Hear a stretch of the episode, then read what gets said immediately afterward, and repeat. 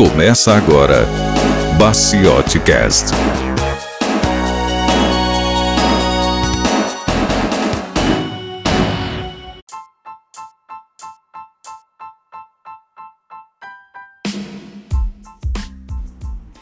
E aí, Lucas, bom dia, cara. Bom dia, tudo bem? Bom dia, ouvintes. Bom dia. Nós então agora vamos começar o nosso primeiro episódio de 2020, não é isso? Exatamente, é o primeiro, a gente fez aí um hiato, né? Como o povo gosta de falar, mas não é hiato, é férias mesmo. É, Agora- pausa. É, uma pausa. É férias. É descanso. Agora vamos retomando aí aos poucos, temos já algumas pautas, né? Uhum. Temos uma história muito boa, que já já a gente vai dar mais detalhes. Não, mas aquela. Não, não, não, não, não, não. Essa história merece um podcast especial de história. Boa ideia. Vai ser um podcast especial de história. Que nós vamos gravar hoje e eu não sei se nós vamos publicar essa história no, no Spotify. Eu acho que vai ficar só no nosso canal. É, só no nosso canal. Mas qual canal é esse? Explique. Não, você explica. Você explica melhor sobre canais. É o seguinte, é, nós cansamos de redes sociais, né?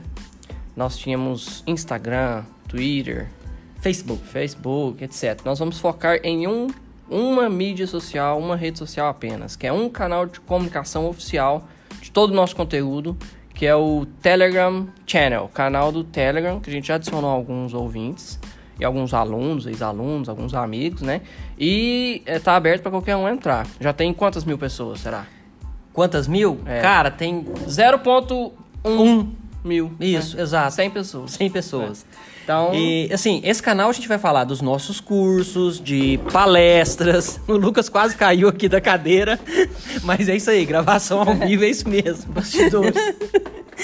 Vou até trocar. Troca de cadeira. É, nossos cursos, palestras e também a divulgação do nosso podcast vai ser feita sempre por esse por esse canal oficial, certo? Que é um canal do Telegram. Para quem não conhece, o que é o Telegram?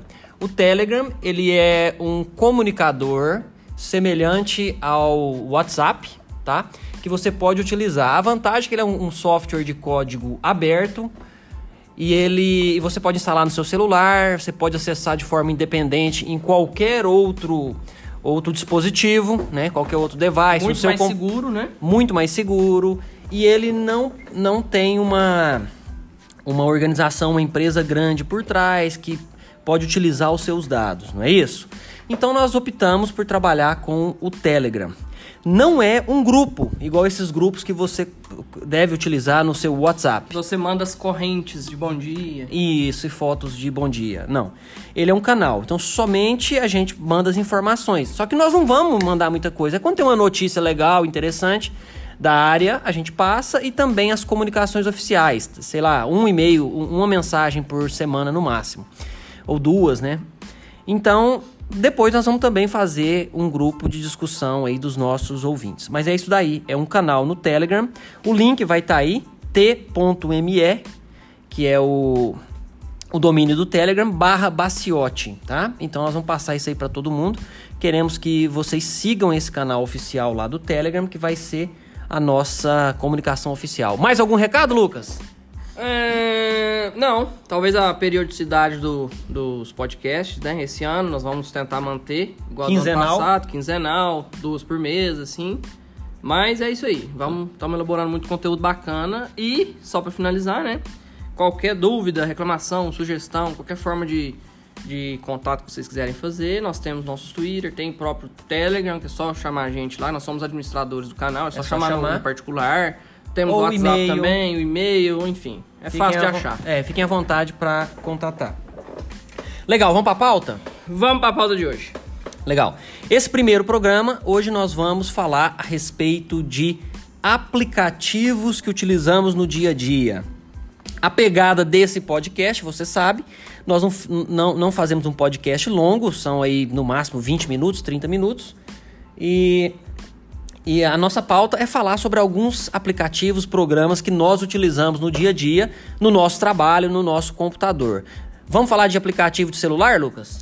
Não, não vamos. Não vamos falar de aplicativo de celular, vamos falar de aplicativos para computadores. Para computadores. Isso. Exato. Vamos abrir com o navegador? Porque todo mundo usa algum navegador.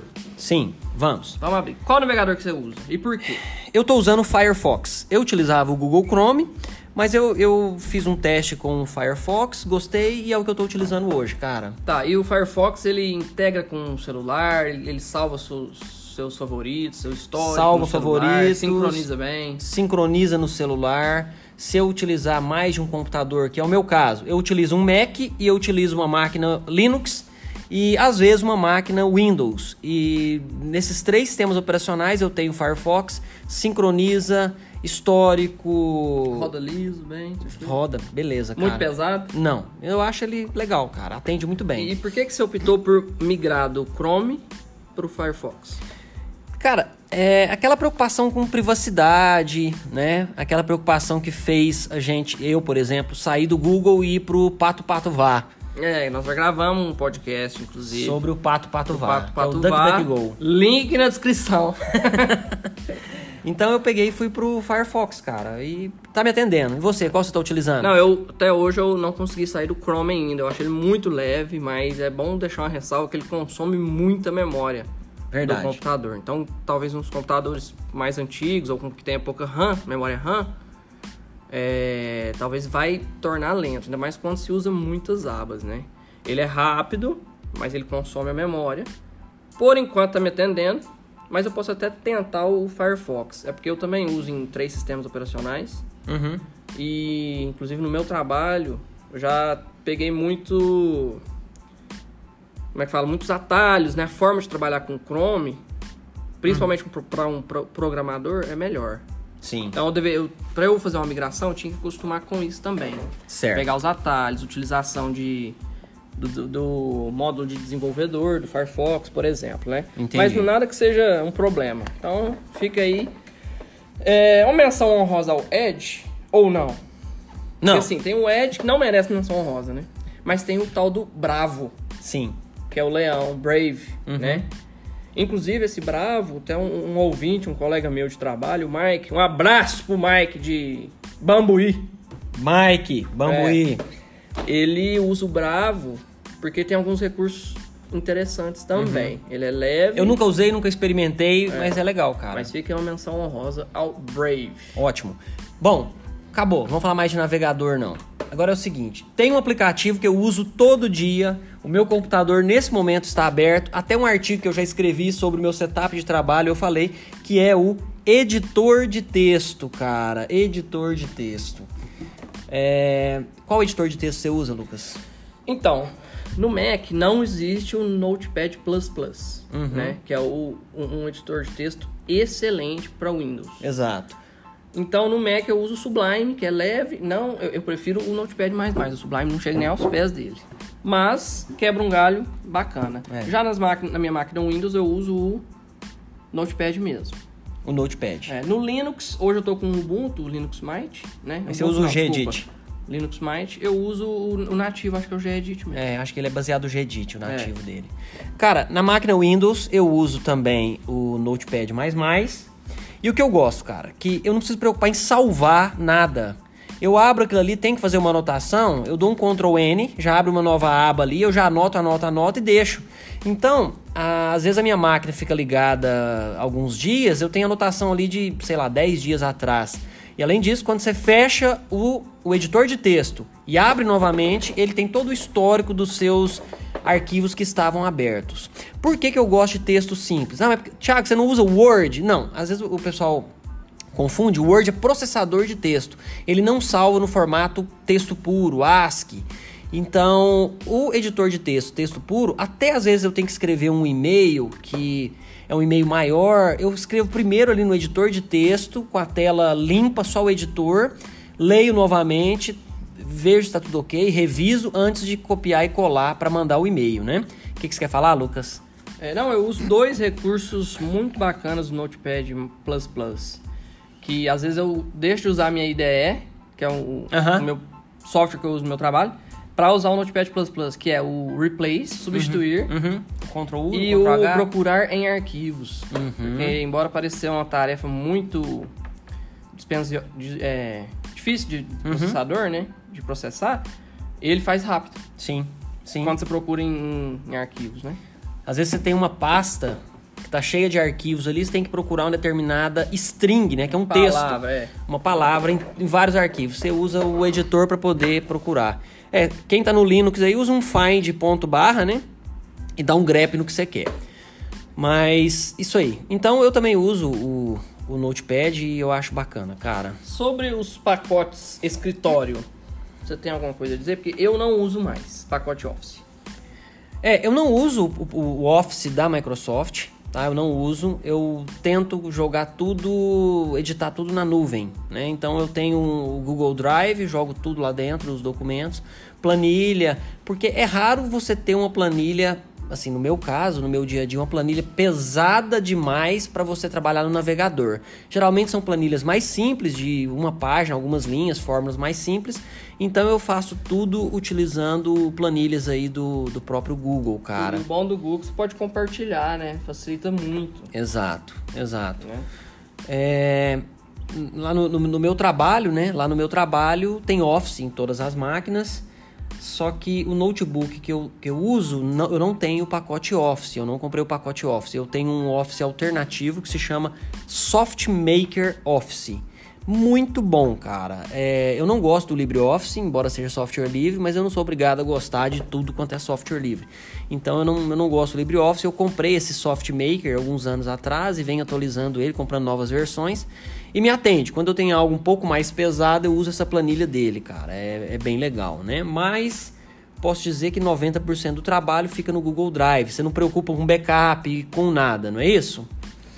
É, o bom do Google Drive é que ele já faz o backup, já salva automático, você pode compartilhar, você pode até trabalhar offline, dependendo da, do documento, das, das configurações que você personalizar. Isso. E eu acho que o futuro é isso aí mesmo, migrar totalmente para a nuvem. Já está acontecendo, na verdade, né? É o presente, na verdade.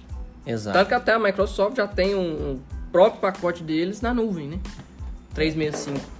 Ah, exato. Aham, que você Eu instala, não lo- estou enganado. você é. instala local, mas você tem aí também Pode ele, ele na nuvem.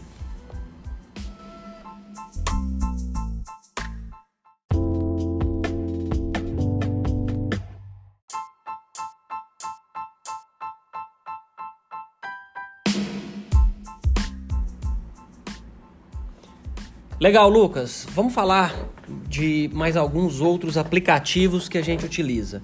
Cara, algo que eu, que eu utilizo bastante é geração de arquivos PDF. Então eu tenho ali uma impressora PDF que eu posso imprimir de qualquer programa Windows e mandar e mandar ele gerar o arquivo PDF, salvo e envio. Hoje os navegadores já têm essa função nativa, como o caso do Chrome, por exemplo. Né? Tu tem, tem essa função nativa, mas é, é, às vezes algum outro programa você quer gerar um PDF de uma planilha, tudo. O próprio pacote Office também da Microsoft já faz isso nativo, essa exportação para PDF. Cabe lembrar que alguns anos atrás, cara, gerar arquivo PDF era muito difícil. Eu me lembro que mais ou menos no ano de 2002, 2001, 2002, mais ou menos aí, é, eu desenvolvi um software chamado PDF Livre. Esse software ele ficou bem, bem utilizado, bem famoso aqui no, no Brasil na época, porque não tinha alternativa para gerar PDF se não fosse comprar o pacote da Adobe. Então eu, eu construí esse PDF livre utilizando ferramentas gra- eh, gratuitas na época e coloquei isso para download grátis e no, no site foi muito bacana. Tive assim, centenas de milhares de downloads. E foi legal, cara. Eu lembrei agora disso. De alguma, de- desse- dessa ferramenta que eu desenvolvi há, sei lá, 20 anos Tem atrás. alguma forma de o pessoal olhar isso? A gente pode pôr o link, colocar no Drive, não sei. Cara, Tem eu, algum artigo, eu acho. ele foi eh, esse software saiu publicado na revista Exame Informática. Lembra da Exame Informática? A revista Exame Informática veio ali uma, uma citação do PDF livre e várias outras revistas, jornais tal. Eu devo ter alguma coisa guardada. É, eu vou tirar uma foto depois e eu posto, só de curiosidade pro pessoal dar uma olhada. Foi uma, uma história legal. Mas voltando aí pra pauta, é, gerar arquivo PDF é algo que eu faço muito, tá? Você também, Lucas? Sim, mas eu uso mais a o download como PDF do, do Google, né? Uhum. Dos softwares Google. Exato. Então não tenho tanto problema, assim, pra mim é bem facilitado. Aham. Hoje a- até a Microsoft também usa, né? Você pode salvar como PDF. Sim. Hoje em dia é tudo mais fácil. É, hoje é mais fácil. Bom, é, além disso, mais um, um, outro software que eu utilizo é o Empass. É, o que, que é o Empass? É um gerenciador de senhas. Cabe lembrar que no, no meu trabalho eu achava interessante que, que eu, eu tra trabalhava em uma colega minha, ela tinha um caderno ela tinha um caderno que ela anotava as senhas, cara. Então ela pegava o caderninho dela de senhas e tinha a senha do e-mail. Nossa, é o Kevin Mitnick, esse Pra quem não sabe, explica aí rapidinho. Kevin Mitnick é um, é um hacker, ficou muito famoso no, nos Estados Unidos. E ele escreveu um livro Hoje ele, é, ele, ele faz consultoria em segurança da informação. Ele escreveu um livro que se chama A Arte de Enganar. Né? Dois, né? Acho que tem a arte de enganar e acho que tem a arte de invadir. A arte de invadir. Se eu não estou enganado, são dois. É, é um livro bem agora bacana. E agora eu lembro, cara, que eu emprestei esse livro pro Pedro e o Pedro nunca me devolveu esse livro. Pedro, devolve o livro. Nossa, cara. Goia. É. Esse... Goia, o Goia é nosso ouvinte. É, o Goia é nosso ouvinte. Um abraço pro Goia de Campinas. Isso. Beleza, então. Então é isso aí, gente. Para finalizar. O, é, o, só, só concluindo, o Impes é um gerenciador de senhas. É um aplicativo que você tem que lembrar uma única senha. Você guarda todas as suas senhas lá dentro e abre senha de cartão de crédito, etc. Você pode guardar tudo lá e ele, ele grava isso de forma criptografada, sincronizada, acesso pelo celular e qualquer outro dispositivo. Eu bom que eu tenho colegas, eu tenho colegas que falam assim: "Ai, eu não preciso anotar, eu decoro, eu tenho um algoritmo interno que eu gravo minhas próprias senhas". Cara, beleza, OK, mas eu sou contra isso. A gente tem uma ferramenta tão boa, por que a gente vai preocupar em armazenar na é. cabeça isso? Cara, é. falar de senha dá para falar um programa de uns 20 minutos. É, Depois a gente, a gente fala. gravou algumas coisas. Alguma coisa sobre senha. Nós vamos é. falar mais sobre isso, né? Link na descrição. Link na descrição. a última coisa pra gente encerrar é a questão do Spotify.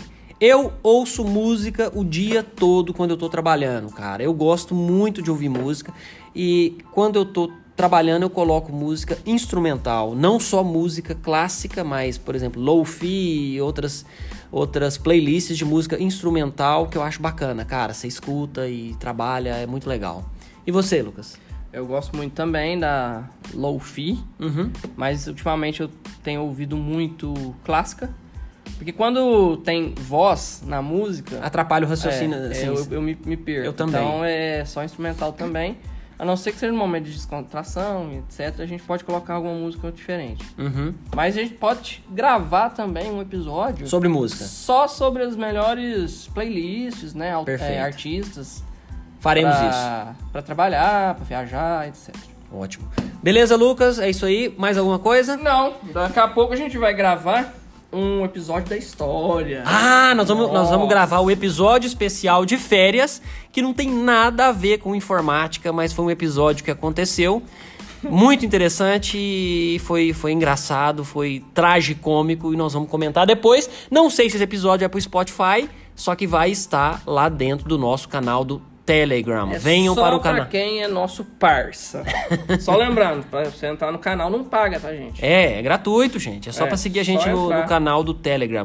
Ah, mas eu não tenho Telegram. Você demora 5 segundos para instalar. Se vira. Não é isso, Lucas? Exatamente. Baixa e entra uma vez ao dia só para conferir, conferir as novidades do grupo, do canal, isso. na verdade. E. O que mais? É isso. Falou, pessoal. Muito obrigado. É, um bom trabalho para todos vocês e continuem seguindo a gente aí no Spotify, agora no canal do Telegram e acompanhando o nosso podcast. Adiós. Adiós.